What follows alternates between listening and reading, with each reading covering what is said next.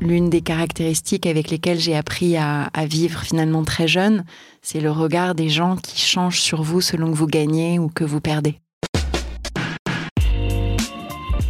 Bonjour à toutes et à tous, je suis Alexandre Mars et vous écoutez Pause, le podcast où l'on prend le temps. Le temps de s'arrêter, le temps d'écouter, le temps d'explorer, le temps de rire. Merci de votre fidélité et d'être de plus en plus nombreux à nous rejoindre. Merci également pour vos retours et vos messages. Si ce podcast a du succès, c'est grâce à vous. Vous qui m'écoutez en voiture, dans les transports en commun, en faisant du sport ou encore avant de dormir. Afin que le plus grand nombre puisse également découvrir les histoires inspirantes de mes invités et leurs incroyables trajectoires de vie, j'ai besoin de vous. Relayez le podcast sur vos réseaux sociaux et partagez-le avec vos proches, votre famille, vos amis et vos collaborateurs. Vous le savez, chaque épisode de ce podcast est l'occasion de marquer un temps d'arrêt pour aller à la rencontre de mes invités. Ces femmes et ces hommes sont artistes, chefs d'entreprise, écrivains, entrepreneurs, sportifs ou activistes. Et ils ont accepté le temps d'une pause de nous livrer les dessous et les secrets de leur parcours. Nous allons parler de réussite et d'échec, d'engagement et de mission, d'entrepreneuriat et de défis. Un moment unique et sans concession pour vous inspirer et vous évader. Vous êtes en pause, soyez les bienvenus. Je vais vous raconter l'histoire d'une reconversion incroyable. Mon invité d'aujourd'hui est passé des terrains de tennis aux grandes entreprises du CAC 40. Fille d'un énarque et d'une DRH, elle grandit à Paris et tombe très tôt amoureuse des raquettes. Joueuse de tennis professionnelle jusqu'à ses 18 ans, elle sera championne de France de sa catégorie, jouera même Roland Garros. Mais l'espoir du tennis français décide finalement de laisser sa passion de côté pour se consacrer à ses études. Élève brillante, elle se forme au sein des élites du pays. Sciences Po Paris, Sorbonne, l'ESSEC et l'ENA, où elle étudie avec un certain Emmanuel Macron. Passée par les cases Cour des comptes, AXA et Carrefour, elle retrouve son premier amour, le tennis, en 2021, en devenant directrice générale de la Fédération française de tennis. Le temps d'une pause, elle remonte le temps avec nous pour nous raconter son parcours, évoquer son amour du sport, ses chantiers à venir et les ambitions qu'elle nourrit. Bonjour Amélie Odea Castera. Bonjour. Comment tu vas? Bah, Plutôt très bien. Alors, tu es né à Paris dans les années 70, au sein d'un milieu aisé. En 78. En 78, tu as raison, les années 70, c'est plutôt à la fin des années 70, on devrait dire. Ton papa, Richard Castera, était, haut fonctionnaire. Euh, il a notamment été inspecteur général d'administration. Il a aussi dirigé Publicis Média. C'est intéressant de voir son parcours aussi. À ton papa, il aurait pu être là. Et aussi la Croix-Rouge. Absolument. Ta maman, donc Dominique Duhamel, dirigeait les ressources humaines du constructeur aéronautique Safran. Comment tu décrirais ton enfance? Contrastée, euh, faite de beaucoup d'exigences. Euh, heureuse parce que j'aimais l'école, j'aimais le tennis, j'aimais mon club, j'aimais mes, mes amis. Euh, intense parce que j'avais une relation très forte avec chacun de mes deux parents, avec ma sœur aussi, quatre ans de plus que moi et contrasté parce qu'il y a eu aussi des moments euh, difficiles, des moments de tourment, euh, une adolescence un peu, euh, un peu fracturée à certains moments. donc j'ai pas un souvenir de l'enfance comme d'un long fleuve tranquille ou de l'adolescence, mais au global, je pense qu'elle m'a beaucoup construite cette adolescence. L'adolescence, tu dis qu'elle est dure, fracturée. Une raison, c'est la famille? Je pense qu'il y a plusieurs choses. Il y a peut-être un, petit, euh, un petit, ouais, à certains moments, un, petit manque de sérénité familiale, parce que mes, parents ont, malheureusement dû divorcer euh, à un moment, mais surtout parce que euh, cette expérience du sport du haut niveau, elle a été incroyablement up and down en réalité. Parce que l'une des caractéristiques avec lesquelles j'ai appris à, à, vivre finalement très jeune, c'est le regard des gens qui changent sur vous selon que vous gagnez ou que vous perdez. Quel type d'enfant t'étais? Studieuse, assez dans ma recherche de quelque chose que j'avais envie de construire et qui soit le mieux possible. Euh, j'avais envie de, j'avais envie d'intensité, j'avais envie de grandes choses, j'avais envie de très jeune, de victoire. J'avais envie, en fait, j'avais envie de faire quelque chose de ma vie et de mon quotidien et. C'était euh, assez strict la maison, j'ai l'impression? Euh, exigeant, pas forcément strict, parce que euh, on pouvait aller euh, faire des repas avec euh, des, profiteroles et du exigeant, et du, exigeant n'est pas strict. Et du chocolat chaud le samedi midi, déconner, regarder des trucs à la télé hyper sympa. Non, non, je, dirais pas strict. J'avais vraiment une enfance et une adolescence très ouverte sur plein de choses. J'ai des souvenirs d'avoir assisté à des grands concerts avec mes parents concert de, Neil Young euh, au Zénith avec eux, qui est un de mes plus beaux souvenirs. Mais faite d'exigence. Mais c'était aussi, je pense, mon caractère. Et cette exigence, c'est aussi en grande partie moi qui me la mettais sur les épaules. En parlant de ton enfance, selon les dires de ton ami Lubomira Rocher, que viens, ancienne euh, Chief Digital Officer de L'Oréal, qui est maintenant euh, chez, chez Jab, euh, tu étais une adolescence d'une curiosité insatiable.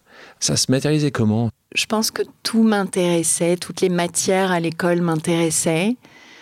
Euh, J'ai pas lu tant de littérature que ça, même plutôt pas assez.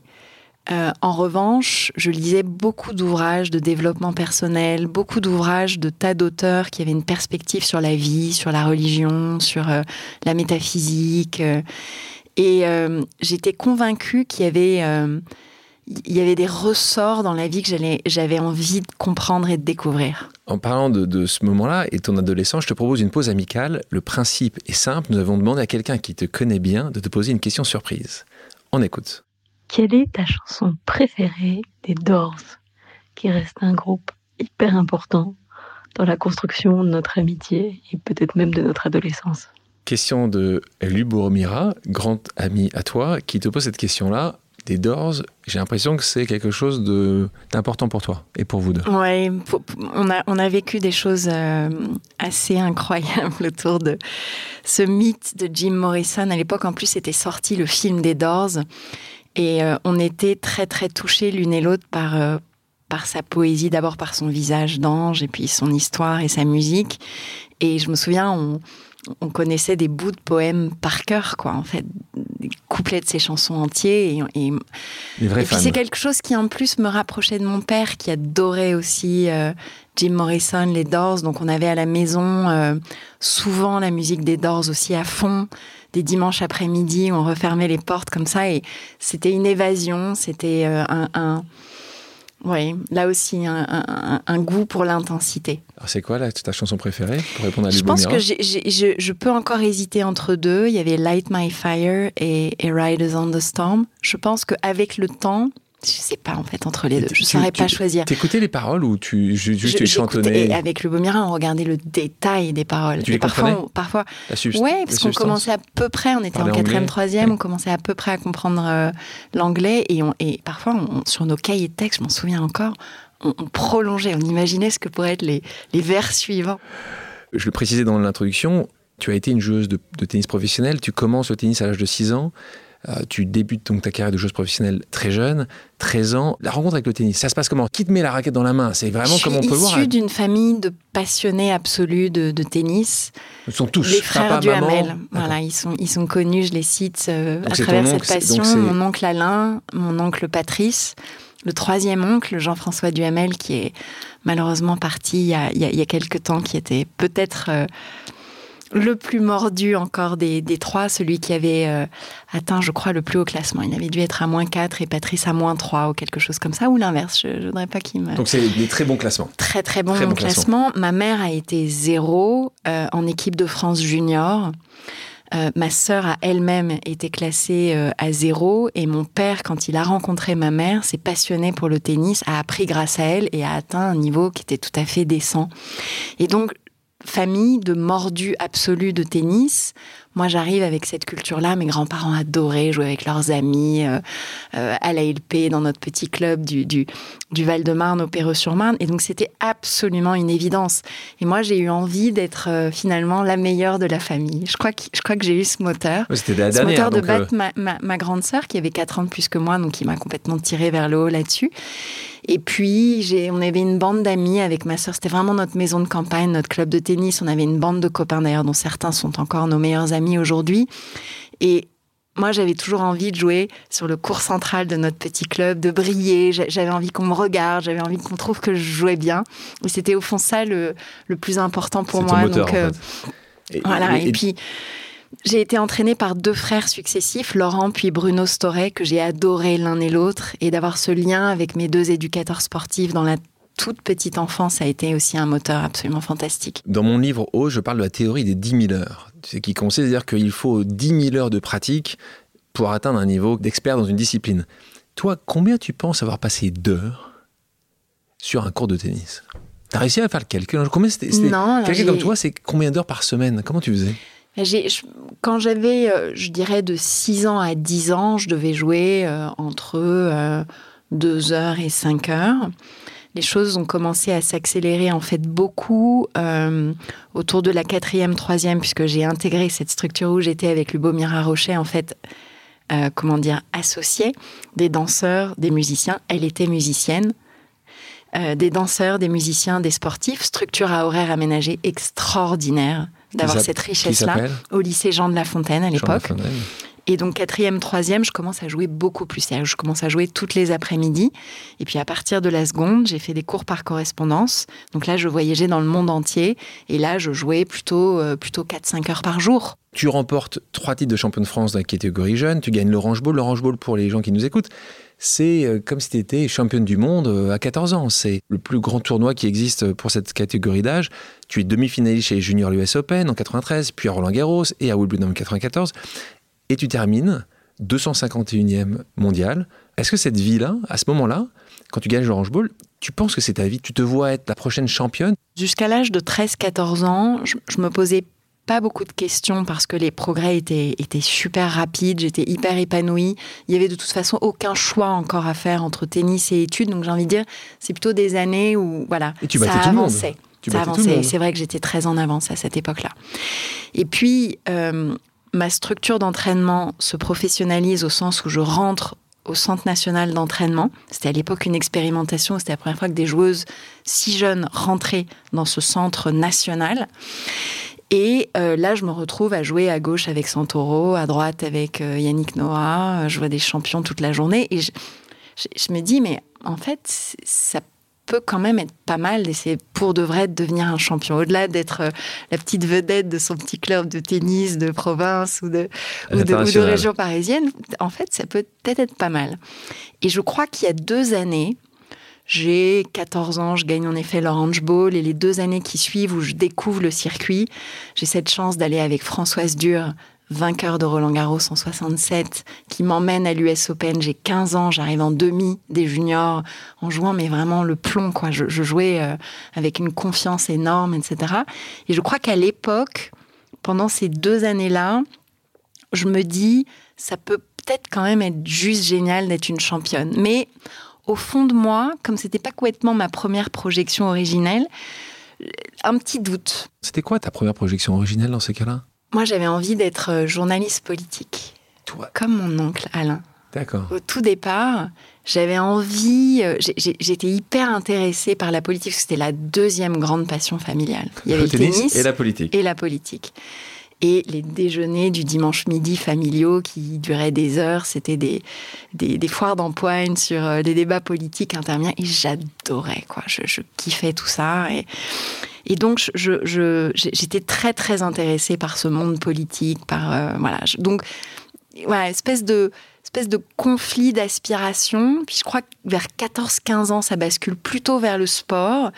Et à nouveau, quand les choses deviennent un petit peu plus difficiles pour moi, euh, au cœur de l'adolescence, 16 ans, 17 ans, je perds un petit peu en vitesse de progression. Et là, je me dis, bon, au fond, il faut que j'aille à la conquête de tout ce que je peux continuer à vivre d'exceptionnel dans cette vie dans le tennis, mais ce sera ma première tranche de vie et pas tellement plus que ça. Il faut quand même beaucoup de maturité pour se dire ça. Parce que tu as aussi vu que les autres t'avaient rattrapé Je pense que j'avais un petit peu d'avance physiquement. Euh, les autres ont commencé un petit peu à me rattraper. Certaines, Amélie Mauresmo, des joueuses comme ça, ont commencé à aussi très bien jouer. Euh, moi-même, je me retrouvais, ça a été presque un, petit élément d'autodiagnostic. Je trouvais que je répétais assez souvent les mêmes erreurs. Il y avait des travers ou des schémas d'erreurs. Euh, sur le cours dans lesquels j'avais, desquels j'avais du mal à m'échapper complètement, ce qui était pour moi le signe qu'il me manquait un petit truc. Et puis parallèlement, ces années de rêve que j'avais connues euh, avec Lubomira dans nos lycées, à refaire le monde, à apprendre, à se cultiver, en fait, tout ça commençait à me, mmh, manquer. Et à l'époque, en effet, on n'avait pas le portable, il n'y avait pas les réseaux sociaux, il n'y avait pas Internet. Et j'étais quand même très seule sur le circuit, à attendre des heures dans des halls d'aéroport, des, des halls de gare, euh, dans des chambres d'hôtel. Ah, et c'était une vie qui était assez asséchante, en réalité. Et à un moment, il y a ce petit effet de ciseau, quoi. Il y a, un, petit doute sur ma capacité à devenir vraiment une championne, ce manque de l'école, des amis, de l'émulation intellectuelle, et puis un petit moment de déstabilisation parce que c'est l'adolescence, parce que j'ai certaines souffrances, parce que j'ai des trucs qui évoluent et des douleurs qui, naissent, et, et, tout ça se précipite un peu. Et quand tu arrives à ce moment-là, quand tu prends cette décision-là à 18 ans d'arrêter, c'est une discussion que tu as avec, avec tes parents, avec un proche, avec un ami. Comment ça se passe C'est des discussions que j'avais, oui, avec un, peu l'un et l'autre de mes parents. Et je pense que ma maman, quand j'ai arrêté à 18 ans, était au fond plutôt soulagée. Euh, et mon père était probablement plutôt un peu déçu. À la fois conscient que je vivais des choses pas faciles et plutôt un, peu déçu parce que il avait coutume de me dire, tu sais, euh, quoi que tu choisisses de faire, il faut le faire le mieux possible. Dans le tennis, aujourd'hui, tu es dans les dix premières mondiales de ta catégorie d'âge. Tu es vraisemblablement pas dans les dix premières mondiales des études. Euh, donc, réfléchis quand même. Tu as, quand même un talent un peu particulier là-dedans. Ça vaut peut-être le coup quand même de persévérer et il sera toujours temps après de revenir euh, quand tu, à tes études. Tu te souviens quand tu lui dis, quand tu l'appelles, quand tu lui dis, euh, papa, j'ai décidé d'arrêter, tu, as senti ça dans les yeux en disant juste déception ou tu l'as pas dit? Le souvenir, un des plus beaux souvenirs que j'ai de mon, enfance et de mon adolescence, comment s'appelaient les, les, les calls c'est VC Vous vous souvenez quand on appelait à l'étranger qu'il ah fallait avoir un opérateur? Le, PVC, je crois. Oui, c'est ça, c'est lui qui devait... Et, je, et, je, les appelais et, et, je me faisais rappeler, donc il y allô, et, papa, j'ai gagné ou maman, j'ai gagné. Et ça, c'est, ce truc-là est resté, cette résonance-là. Le jour où je leur ai dit que j'arrêtais, ouais, je, m'en souviens, je pense qu'on était dans notre salon, dans notre appartement euh, à Vanves, et je leur ai dit, il, il faut que je me régénère autrement. J'y arrive plus. J'ai jamais eu le sentiment qu'être une femme m'avait handicapée ou ralenti en quoi que ce soit mais j'ai quand même fait le constat autour de moi que les évolutions étaient lentes. Donc je pense que d'avoir ces catalyseurs-là, ces accélérateurs, c'est quand même très utile. Tu arrêtes, et là, cursus académique impressionnant, je ne sais pas comment dire autrement, hein. maîtrise de droit à l'Université de Panthéon-Sorbonne, Sciences Po Paris, ESSEC, ENA. Comment tu l'expliques? Tu es doué à tout ce que tu fais? Est-ce que c'est la même chose ailleurs? Je pense que j'ai toujours été super. Tu beaucoup, euh, oui, peut-être. Ouais, j'aime ça en fait. J'aime le, calme euh, par lequel on, on, on, s'enfouit dans euh, la recherche de connaissances, la compréhension du monde, de, ce qui est autour de nous. Donc j'avais toujours été très sérieuse jusqu'au bac et d'ailleurs la vigilance de mes parents m'y avait évidemment aidé. J'avais des cours par correspondance, ils surveillaient l'un et l'autre, que j'envoyais bien mes copies en temps et en heure et leur soutien a été absolument fabuleux. Après, en accord avec eux, je m'étais donné un petit temps pour avoir... Euh, une période finalement sabbatique où je m'étais inscrite à la fac, mais j'avais à peine suivi les cours à Sceaux. Et euh, finalement, j'ai été assez vite malheureuse. Dans ce moment où j'avais plus rien côté études, il y avait plus que le tennis et le tennis marchait un peu moins bien, mes équilibres se sont rompus. Et dès le printemps 96, dès avril-mai, j'ai envie, je me projette un peu sur la rentrée scolaire de septembre et j'ai envie de faire autre chose. Et là, je réfléchis un peu et je me dis, bon, il me reste Roland à jouer je peux jouer pour la dernière fois Roland en juin 96. et là, je me dis, il faut que je, il faut que je maintienne le cap pour être sélectionné pour Roland. Et là, je joue Roland, je joue mon dernier Roland. Il se trouve que je le joue aux côtés d'Amélie Maurice, mon dernier match, en double junior fille. On perd en 3-7. Et là, je pose ma raquette, une aide prestige bleue, et je dis à Amélie, écoute, je vais m'en aller. C'était mon dernier match. Je suis hyper heureuse et fière de l'avoir joué à tes côtés je vais changer de vie. Et je, lui dis ces choses-là, et jamais, jamais une minute, je n'ai regretté ce choix, qui a été un choix en apparence un peu radical aux yeux des gens qui nous entouraient, mais que moi, je mûrissais déjà depuis un certain temps. Et quand je pose ces raquettes, peut-être 10 juin 96, un truc comme ça, euh, je me lance, mais vraiment de toutes mes forces, dans la préparation du concours d'entrée à Sciences Po, qui a lieu le 3 septembre 96. Et je sais que j'ai devant moi, en gros, trois mois. quoi. J'ai juin, juillet, août. Et là, pour tu, bûches, tu voilà, bûches, et je bûche, je bûche, je bûche. Je, me souviens, je fais une prépa accélérée. Euh, je, m'entoure de professeurs et j'apprends de toutes mes forces tout ce que je peux. C'est intéressant ce que tu dis sur le tennis, maintenant c'est sur la politique. À quel point tu penses que tes origines sociales qu'on a évoquées au préalable, ont été plutôt une pression pour toi ou un atout? Aujourd'hui, je le vois comme une immense chance et, euh, que je, je,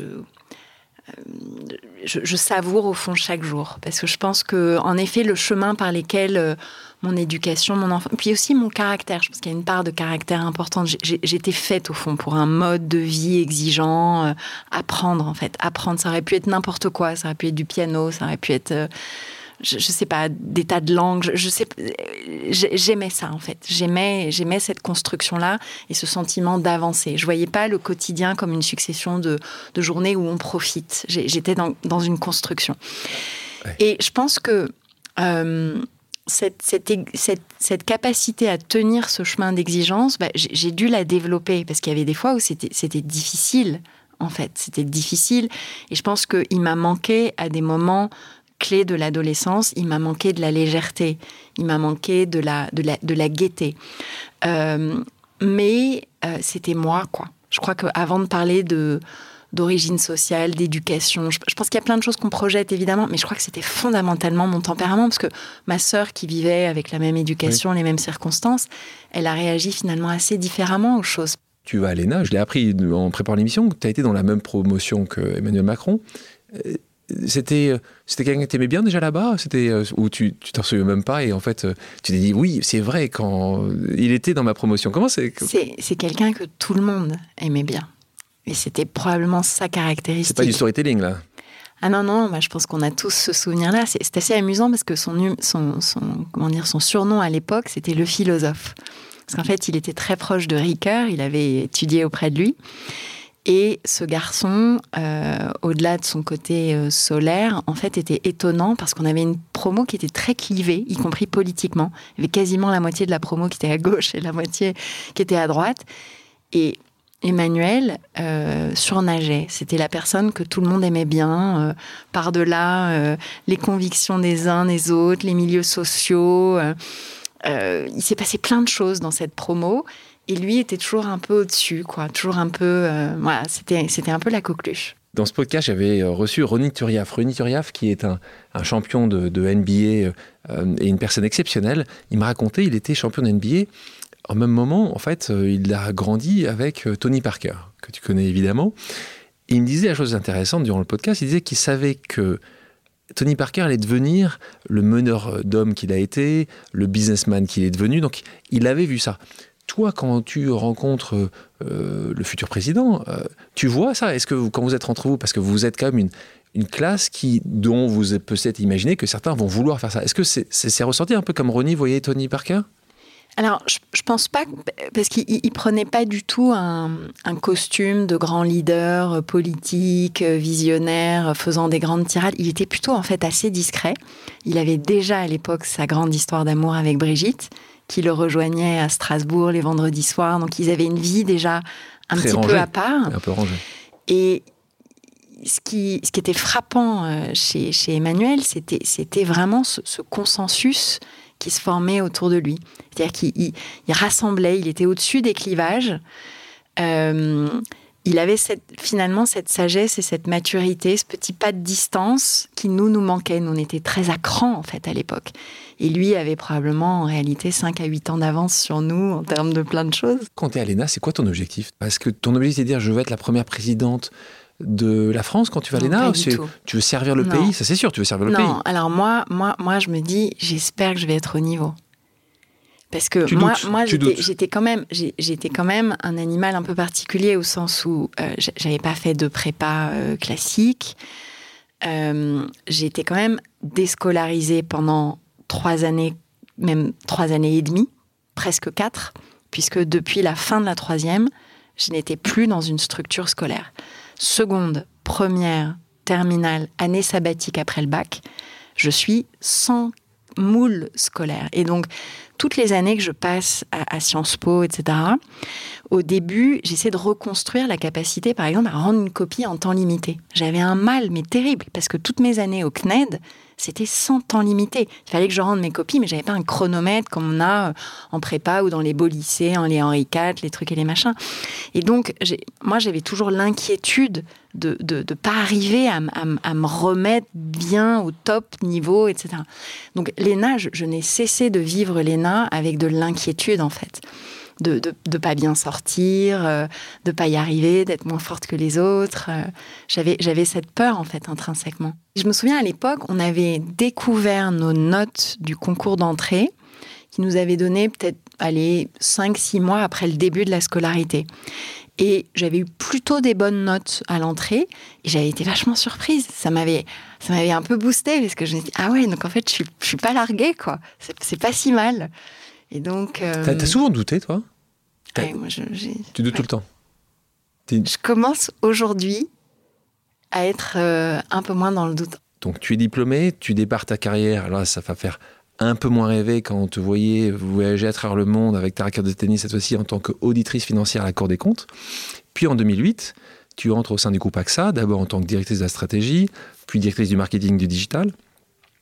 Au bout de 10 ans dans le privé, en 2017, tu es pressenti, c'est pas exactement comme ça, mais on va le résumer comme ça, tu es pressenti lors du premier gouvernement Macron, Philippe, ministre des Sports. C'est pas un épisode euh, dont j'ai des souvenirs finalement suffisamment précis. ce dont je me souviens, c'est que euh, un journaliste du Figaro avait euh, annoncé sur les réseaux sociaux, je crois que c'était sur Twitter, avait mis Castera au sport ou un truc comme ça.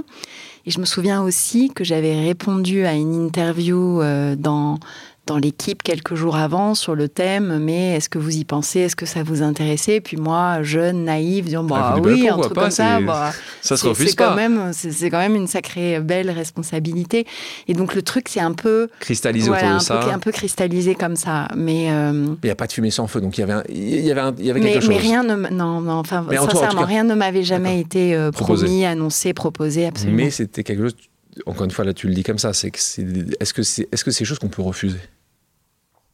Servir son pays euh, À mes yeux, et quand on est fait un peu du bois, euh, non, je, je, non, je pense que c'est pas quelque euh, chose qui se refuse, bien sûr. 2018, année engagée pour toi, tu as été administratrice de l'association Sport dans la ville. Tu, tu fondes également l'association Rénovons le sport français, que tu présides encore d'ailleurs. Tu deviens également président du comité d'audit de Paris 2024 pendant une année. Euh, comme tu le sais, je suis moi-même d'ailleurs membre du conseil d'administration de Paris 2024. Je crois énormément au pouvoir du sport et en particulier au pouvoir du sport sur l'inclusion euh, et au pouvoir de l'inclusion par le sport. On a parlé très tôt ensemble. Oui, on a parlé très tôt. Sujet-là. Quand tu vois aujourd'hui Paris 2024, est-ce que tu penses qu'il construit suffisamment sur cet aspect-là? Comment tu, comment tu le vois toi? Comment tu le ressens? C'est des sujets qui, te portent, qui sont au, cœur de ce que tu fais au quotidien. Peut-être juste pour, pour un peu décrypter ce cheminement. Moi, quand j'arrête ma carrière de sportive, je ne coupe jamais les ponts avec la fédération de tennis. Je m'engage comme bénévole, d'abord dans la commission reconversion des sportifs de haut niveau, pas un hasard, puis dans la commission éthique, je suis ensuite élue au comité directeur.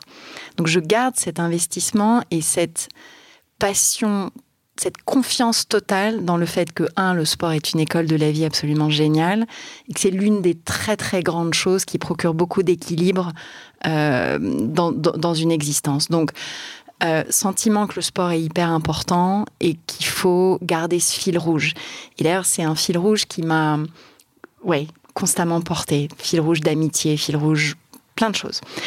Et donc, euh, quand euh, se passe 2017, euh, où je fais le choix de quitter AXA, parce que j'étais un petit peu moins en phase avec le nouveau management, les choses étaient un peu moins propices pour moi, je, fais le choix de quitter AXA.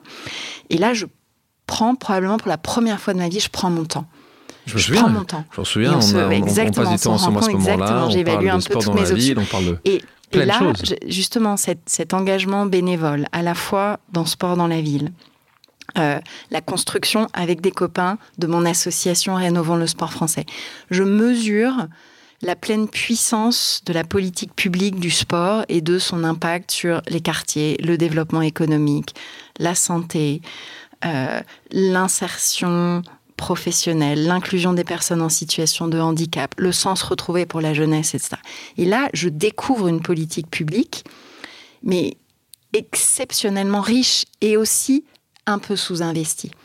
Et donc, avec mon équipe, là, Rénovons le sport français, avec Sport dans la ville, euh, avec mon action, en effet, au sein du, du, du, COJO, eh ben, je, je, me plonge dans 8 à 10 mois de passion pour le sport. À l'époque, je passe même le, je fais, cours même le marathon de Paris tellement je vis cette aventure de sport. etc. Et je me dis, mais c'est juste prodigieux. Et puis, je suis quand même un tout petit peu rattrapée par euh, mon classicisme, un peu les grands parcours du CAC 40. Je pense que la très belle histoire que j'avais connue chez AXA, c'est pareil, je, me dis, bon, je vais quand même me reprouver chez Carrefour que je sais faire. Et donc, je m'éloigne un petit peu ça. Mais tout ce que je vois à l'époque, notamment au COJO, pour repartir sur la question que tu m'as posée, Alexandre, me fait penser qu'il y a un truc tout à fait essentiel qui se joue à travers le sport, donc à travers l'héritage, et que ces Jeux olympiques et paralympiques sont une occasion absolument unique de changer la place du sport dans notre société. Et donc, en quoi justement ces jeux peuvent-ils justement être différents selon toi en matière d'inclusion, euh, de diversité Alors moi je pense qu'on a d'abord une opportunité dingue euh, de remettre le sport au cœur de l'école. Et ça, ça ne veut pas dire uniquement par le PS, c'est bien par le PS, mais ça veut dire aussi à travers les passerelles qu'on crée avec les clubs. Donc tout ce qui a été fait autour du label Génération 2024, on a, je crois, aujourd'hui 5200 établissements qui ont ce label, etc. Ce qui a été mis en place là aussi, sous l'impulsion du COJO avec le ministère de l'Éducation nationale sur les fameuses 30 minutes d'activité quotidienne par jour qui viennent en complément de l'EPS au primaire. Ça, c'est les premiers ferments de quelque chose qui est essentiel pour modifier la place du sport à l'école. Et moi qui ai vécu avec tellement de bonheur dans une structure à horaire aménagé, où je sortais tous les jours à 14 heures maximum pour faire du sport toute l'après-midi, j'ai vu à quel point ça, rendait heureux et épanoui de faire tout ça. Tu me parlais de ton classicisme, et donc là, ce classicisme te, te rattrape un peu. Tu rejoins le comité exécutif du groupe Carrefour auprès d'Alexandre Bompard, que j'aime beaucoup. Euh, avant la crise alimentaire, la grande distribution n'était pas vue du même œil qu'après la crise euh, qui a eu lieu. Tu racontes d'ailleurs que tes proches te charriaient en disant Tiens, tu vas vendre des yaourts et des petits pois. Pourquoi tu choisis à ce moment d'y aller? Euh, Tu as plusieurs autres choix euh, C'est celui-là J'ai plusieurs autres choix et c'est une discussion avec Alexandre. C'est une discussion avec Alexandre. Il sait convaincre, Alexandre. Hein. où on se parle de manière assez intime de ce que j'ai encore besoin et envie de vivre, de me prouver, d'aller chercher comme construction, etc. Et je me dis que au moment où je fais ce choix fin 2018, c'est la plus belle école que je puisse imaginer Carrefour. Et honnêtement, ça l'a été. Ça l'a été.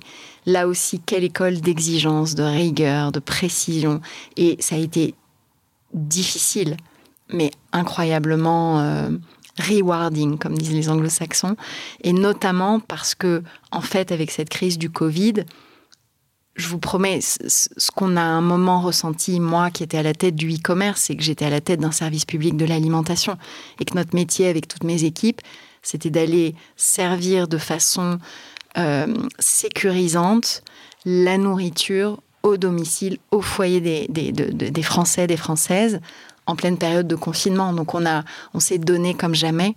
Et tous ces mois autour du confinement, à partir de mars 2020, euh, ont été des mois d'une intensité absolument euh, inouïe et de grande fierté de ce qu'on a pu délivrer comme continuité de service. Quelques mois après avoir rejoint le groupe en tant qu'administratrice, donc tu es nommée directrice du e-commerce, tu développes ton équipe. Une question sur le développement de ton équipe, toi qui euh, justement aime avoir, être bien entouré, est-ce que tu portes attention fortement au diplôme?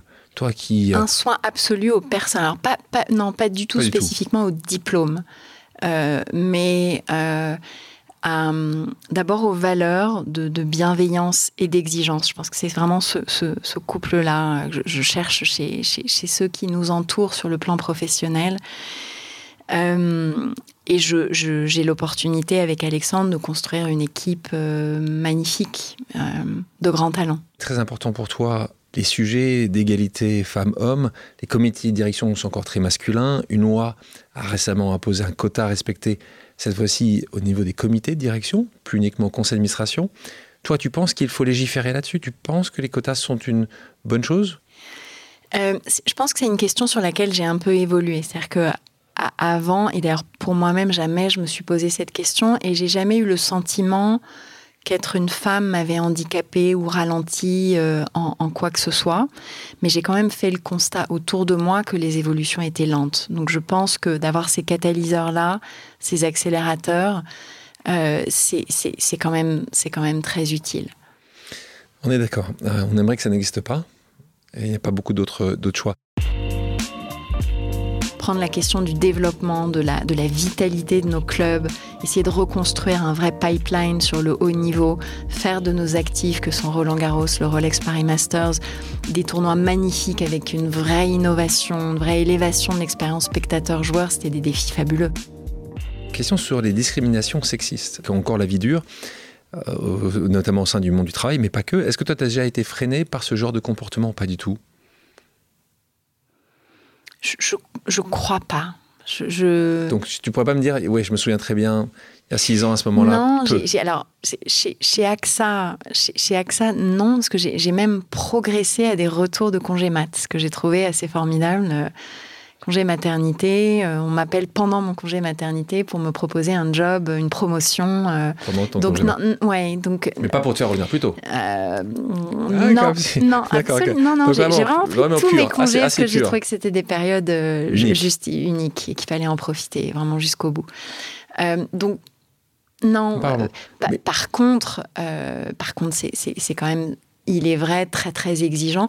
Je pense que ce qu'on connaît aujourd'hui post-Covid, où il y a quand même moins de voyages, un usage beaucoup plus fort de la visio, la capacité de chacun à s'organiser beaucoup plus, plus de télétravail, ça, ça va jouer dans le sens d'une plus grande équité entre les hommes et les femmes. Tout ça, euh, c'est un petit peu euh, lancé par le mouvement du MeToo, euh, en particulier sur ces violences sexuelles.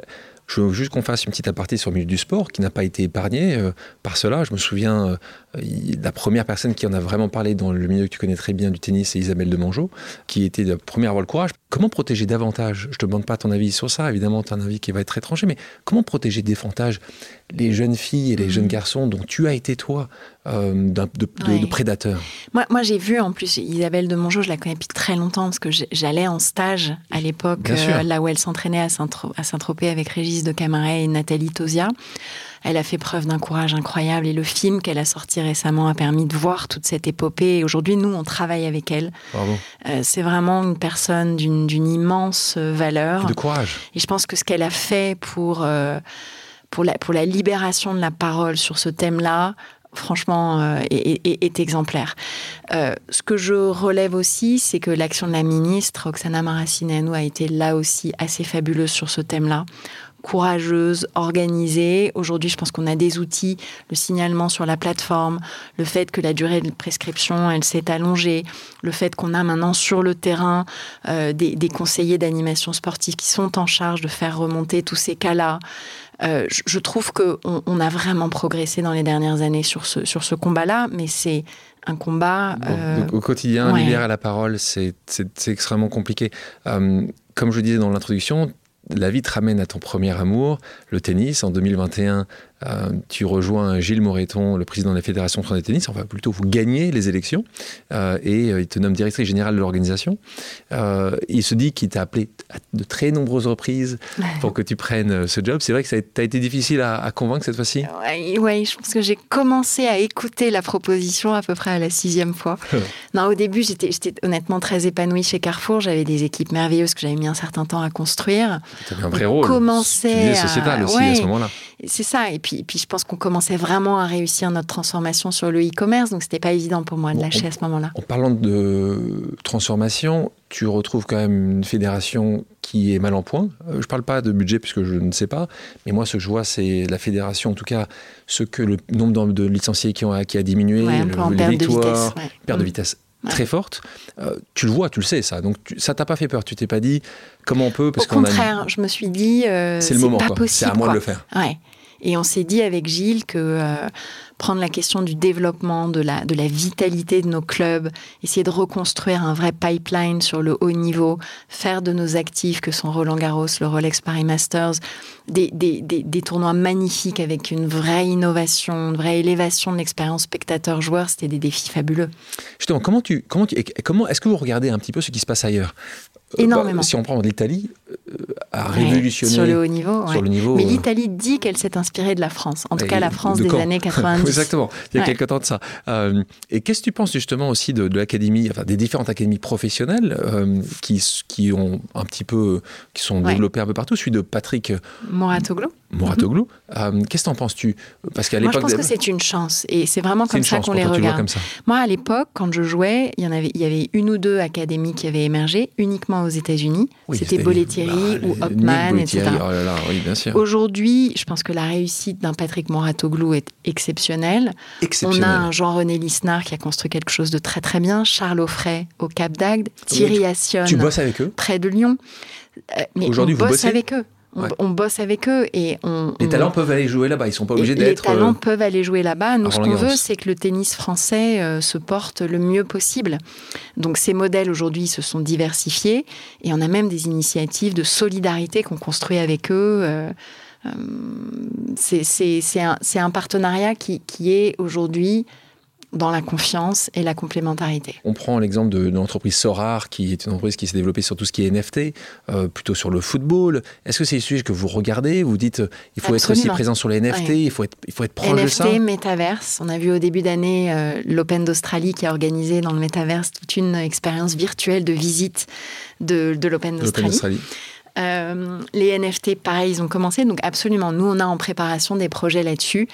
Et je pense que c'est oui, l'une des prochaines avenues, ce Web 3 euh, de croissance pour, euh, pour le sport. Euh, évoquant un moment ta vie personnelle, tu es maman de trois garçons, né de ton mariage donc avec Frédéric Odea, qui est aujourd'hui président, directeur général de la Société Générale. J'avais reçu Stéphane Nomis, que tu connais, je sais que tu l'aimes beaucoup, ancien judoka, champion de France et président d'une entreprise qui s'appelle Hippon Technologies dans ce podcast, qui me disait que ses enfants ne faisaient pas du tout de judo. Est-ce que vos enfants, ils jouent, ils jouent bien Tu les pousses à jouer mieux? Les trois jouent, parce qu'en fait, depuis qu'ils sont tout petits, nous, on joue le week-end, les vacances, etc. Donc, Enfin voilà, tous, ils ont commencé au bord du cours à nous harceler pour qu'on tape quelques balles avec eux, etc. Donc les trois jouent très bien. Mon grand est assez compétitif. Il a, il a pas, il a, il, a finalement pas persévéré. Il aurait peut-être pu. Je pense qu'il s'est pas assez bougé à l'adolescence. Il, jouait pas mal. Mon numéro 2, lui, il aimait pas la compète. Donc lui, il faut le laisser tranquille. Il joue à merveille. Il joue une fois, deux fois par an. Il retouche la raquette. Il est hyper heureux comme ça, etc. Et puis notre numéro 3, lui, est assez mordu. Euh, peut-être pas tout à fait assez, mais il joue très très bien. Il a un jeu absolument génial, hyper agressif et euh, il fait des super résultats. L'éducation de tes enfants est la chose la plus exigeante, puisque c'est tu le dis, la plus difficile au monde pour reprendre tes mots. À titre personnel, comment tu fais pour jongler entre ces missions au quotidien, pro, perso, euh, tes engagements politiques? Euh, C'était facile ou ça a été, juste une suite logique? Je pense qu'avec Frédéric, euh, on, a, on, a, on a eu des vies, mais vraiment pleines, pleines, pleines, pleines, pleines, jusqu'au dernier centimètre carré, avec très, très peu de, finalement de marge de ah, parce qu'on était complètement, ouais, on était, on était rivés sur euh, notre métier, nos enfants. C'était nos deux centres d'intérêt. Pris, essayer de sauvegarder toujours ce temps avec vos enfants. Ouais le temps le week-end, l'attention à eux, est-ce qu'ils vont bien? Et je pense qu'ils ont eu cette chance fabuleuse de vivre dans un foyer où ça se passe bien, euh, dans beaucoup, beaucoup d'harmonie. Et je pense que ça, ça leur a donné une sérénité qui, les arme. Tu sais, j'ai hésité à te poser cette question de cette manière-là. Je ne sais pas si tu, te souviens récemment une vidéo de, de Sista Rimirova Forward qui a pointé les différences de traitement entre les femmes et les hommes dans les interviews. Donc juste de te poser la question, non mais vraiment, j'ai hein, vu ça. Juste poser la question, je me suis dit mais on peut pas poser cette question. Est-ce que je posais cette question à un homme? Est-ce que je posais la question en disant oh t'as vraiment mais j'ai fait exprès de la poser, même si je hmm. pense en effet que c'est des questions. D'accord, on a envie de savoir. Pour nous deux, j'y réponds pour nous deux parce que Frédéric se sera beaucoup investi dans l'éducation de ses enfants. Il a cinq enfants, aussi deux grandes filles. Et il aime profondément les enfants. Donc c'était quelque chose qui était hyper euh, naturel. Et euh, on n'a sûrement pas passé assez de temps avec eux. Hein, mais je pense qu'au global, euh, beaucoup d'amour, beaucoup d'attention quand même. Et, et ça reste. Donc j'ai bien fait de te poser cette question. Pour terminer, je te propose une deuxième pause amicale, ou plutôt une pause familiale. On écoute. Amélie, te poses-tu parfois la question de savoir où tu en serais aujourd'hui si tu avais poursuivi ta carrière de championne de tennis? As-tu des regrets euh, à ce sujet? Mon cher mari, je n'ai aucun regret. Il se pose quand même la question. Non, je crois pas. Tu penses qu'il Je pense qu'il non, je, penses je- qu'il est pense- sûr? Ouais, je- non, je pense que Tu lui demanderas ce soir? ouais, je lui redemanderai ce soir. Non, je, je pense que non. Par contre, il me voit malheureuse aujourd'hui quand je joue mal. C'est-à-dire que de temps en temps, j'ai un tel gap par rapport à ce que j'ai pu être et je suis méconnaissable même à mes tu propres. Tu sors du et- cours, t'es et pas ça, de temps en temps, c'est dur. C'est dur. Maintenant, je vous propose une pause musicale. Amélie, quelle est ta chanson culte? Aujourd'hui, je crois que, enfin, il y a les Doors, mais je, pense quand même que c'est Springsteen. et c'est ce titre, Dancing in the Dark. On va l'écouter. Hey baby, I'm just a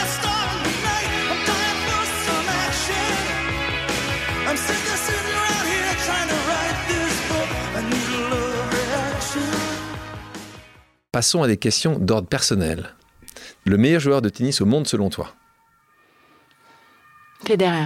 Federer. Ah, t'es plutôt Federer que, que Nadal, toi. La meilleure joueuse féminine? Navratilova. D'accord, donc là aussi, pas Chris Evert. Moi, j'étais plutôt Chris Evert. T'aimais bien attaquante. Tu Moi, t'es- tu revers étais à comme une ça, toi? Gauchère, euh, je suis un peu biaisée. Ouais, c'est ça, c'est ça. Le match de tennis qui te reste en tête, il y en a un? Euh, Nadal Djokovic, Roland Garros 2021. T'étais- T'étais au bord du cours. Euh, le pire conseil qu'on t'ait donné? Fais pas de politique, euh, c'est horrible ce milieu.